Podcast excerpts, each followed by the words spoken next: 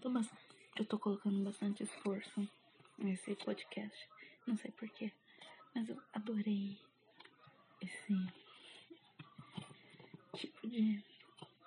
Não sei, eu achei muito legal conversar com um celular pra ninguém. Tá, mas eu queria fazer um prólogo lendo o que. Lendo o prólogo do livro Memórias Póstumas de Brás Cuba, do Machado de Assis.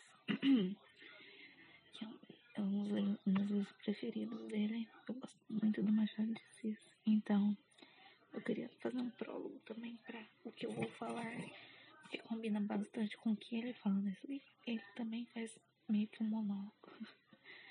Só que depois da morte, eu tô viva ainda.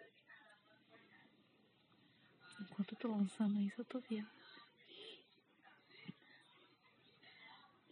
Então, ao verme que primeiro roeu as frias carnes do meu cadáver, dedico como saudosas lembranças essas memórias póstumas. Ao leitor, aqui no caso, ao ouvinte, que no ato do principal de seus livros confessasse estendo ou havê-lo escritos para cem leitores, coisa é que admira e consterna. o que não admira nem provavelmente consternará é se este outro livro não tiver os 100 leitores de Stendhal, nem 50, nem 20, é muito menos 10. 10? Talvez 5.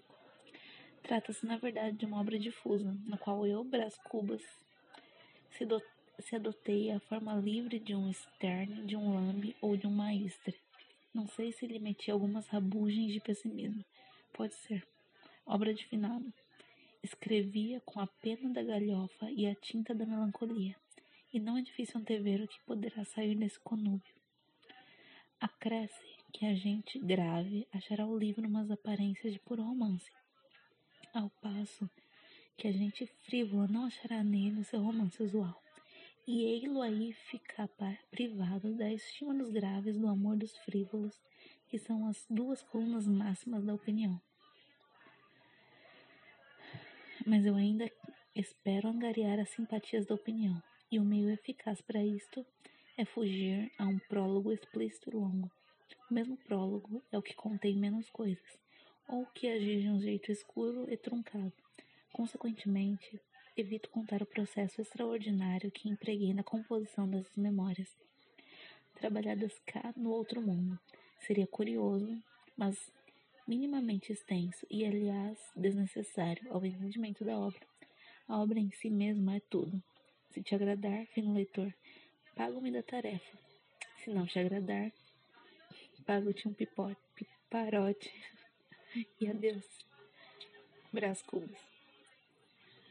Eu não sou Brás Cubas. A minha obra provavelmente não vai te agradar.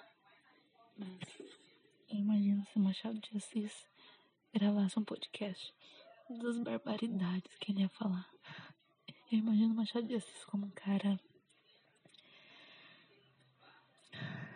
aquele bem down and dirty, sabe? Ele falaria tudo da forma mais baixa possível. E ele é sensacional por causa disso. Eu